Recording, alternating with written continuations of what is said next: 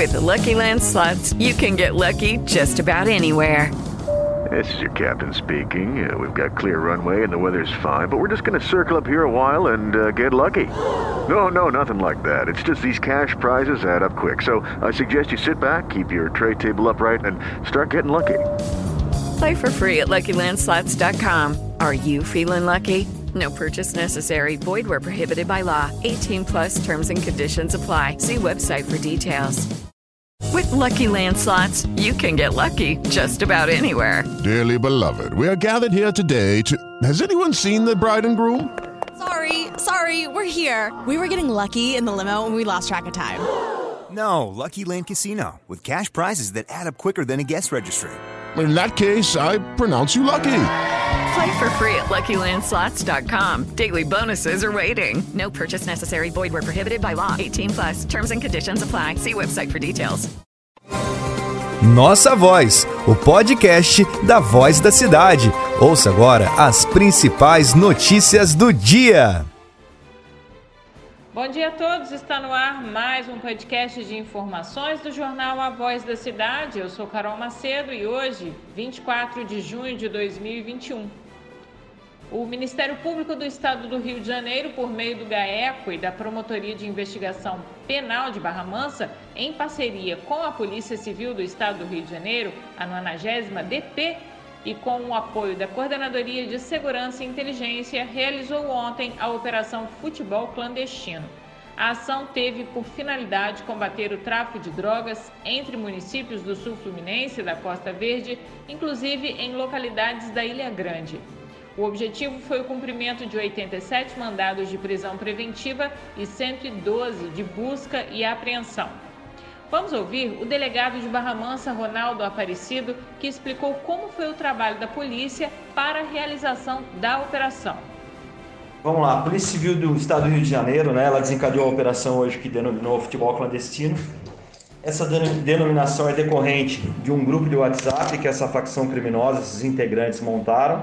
Nesse grupo eles articulavam sobre o tráfico, monitoravam as viaturas policiais em diversos bairros da região sul-fluminense aqui, e por conta de uma prisão em flagrante e apreensão desse celular é que deu início a essa operação. Foram identificados 87 traficantes e mais 5 adolescentes. Né? Contra essas pessoas foram expedidos mandado de prisão. Então hoje o objetivo da missão era cumprir esses 87 mandados de prisão. Por hora foram 36 presos, mas as operações ainda estão em andamento. Né? Nós temos aí equipes na rua ainda fazendo diligências, dando cumprimento aos mandados de busca. Temos equipes em outras cidades, né, como foi explanado aqui, os integrantes eles, eles atuam em Volta Redonda, em Barra Mansa, em Resende, em Porto Real, em Quatis, em Barra do Piraí, é, em Angra dos Reis, em Búzios e capital Rio de Janeiro e uma cidade do interior de Minas Gerais, que faz divisa aqui com Barra Mansa. O objetivo é esse, dar cumprimento a esses mandados. Certamente essa operação de hoje vai ter uma continuidade, né, por conta de grande quantidade de material apreendido, anotações, tudo isso vai gerar uma nova investigação, até porque esses criminosos eles não param de agir, né, como foi explicado durante a operação, durante as investigações, foram seis meses, diversos flagrantes foram realizados, os principais líderes já tinham sido presos, mas mesmo de dentro do presídio eles continuam articulando e coordenando o tráfico de drogas. Não é porque ele está preso que ele deixou de atuar no crime. Não, eles não deixam de atuar. Eles ficam de dentro do presídio com aparelhos celulares, smartphones, determinando as ações de quem está na rua. Ali eles determinam como deve ser feito o tráfico de drogas, eles determinam que se mate alguém, que se faça um ataque contra integrantes de facções rivais, tudo isso. Eles acabam tendo o domínio final do fato de todos aqueles que estão na rua. Essa facção criminosa ela vem por costume angariando adolescentes da região de Barra Mansa, todas as regiões né, que eles atuam, eles costumam angariar adolescentes para atuarem no tráfico de drogas. Né? Já é uma prática e é isso que a gente tem que combater. A gente não pode aceitar né, que criminosos é, tragam para o meio do crime adolescentes, angariem adolescentes. Nós temos que combater isso, a sociedade tem que ajudar para que a gente possa tornar a nossa região uma região mais segura com uma melhor qualidade de vida. Conforme o delegado informou, no momento da entrevista eram 36 presos, mais dois foram levados para a prisão após o depoimento do Ronaldo, totalizando 38 presos até o momento na operação. Segundo o Ministério Público, o nome da operação Futebol Clandestino foi inspirado no nome de um dos grupos de WhatsApp utilizados pelos traficantes para tratar das áreas gerenciadas pelos criminosos na região, no qual tratavam da aquisição e distribuição de drogas, armas, munições, materiais de indolação, bem como para troca de informações sobre alvos que seriam policiais e traficantes de facção criminosa rival em atuação na região. Em outro desses grupos de WhatsApp, chamado União Sul Fluminense, foi identificada a participação de mais de 150 integrantes do tráfico de diversas cidades da região sul do Rio, todos pertencentes à mesma facção criminosa. Outros grupos eram restritos a cidades ou bairros específicos. Havia ainda a existência de grupos específicos integrados pelas lideranças do tráfico, dentre eles um chamado Controle do POD 50, no qual fazia um intercâmbio de informação no nível gerencial e a própria contabilidade das atividades financeiras realizadas pela organização criminosa. Entre os denunciados estão 20 mulheres e 67 homens. Alguns já estavam presos e, de acordo com a denúncia, ainda continuam ativos, como o delegado informou, no gerenciamento e distribuição, além da comercialização de drogas na região.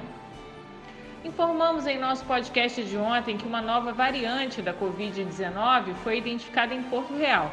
E o prefeito Alexandre Serfiotti informou na tarde de quarta-feira que quatro pessoas foram infectadas com essa nova linhagem do vírus da Covid a notícia foi dada após a Secretaria de Estado de Saúde divulgar na terça-feira que foi detectado no município uma nova variante da doença. A linhagem do vírus originária da B1128, oriunda do Amazonas.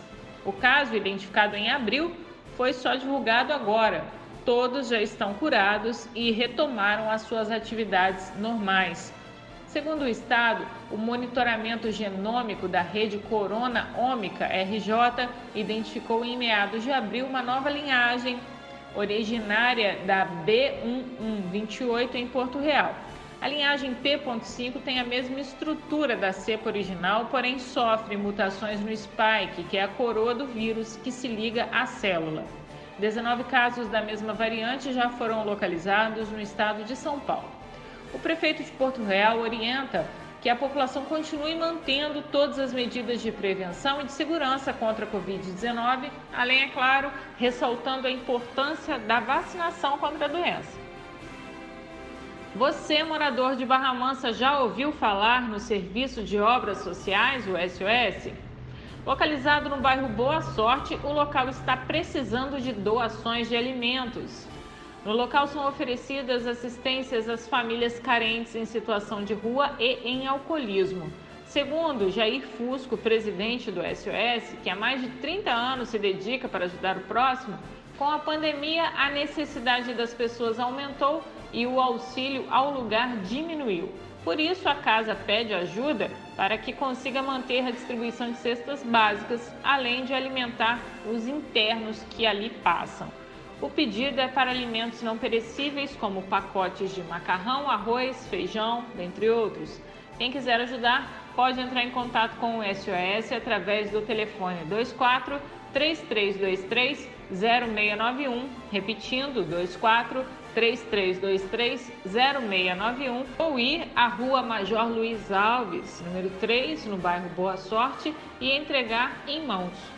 Fusco explicou que o SOS tem 300 famílias cadastradas, ajudando entre 50 a 60 famílias com cestas básicas, tendo ainda outros sete internos.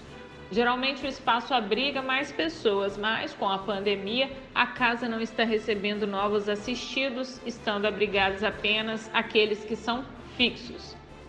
Vamos a outras notícias do jornal A Voz da Cidade desta quinta-feira. Município de Porto Real registra saldo positivo no CAGED. Dupla suspeita de tráfico de drogas é presa em Volta Redonda. Canal periférico da Grande Alegria em Resende passa por desassoreamento. Essas e outras notícias estão no nosso site avozdacidade.com. Obrigado a todos pela companhia. Espero vocês amanhã no nosso próximo episódio.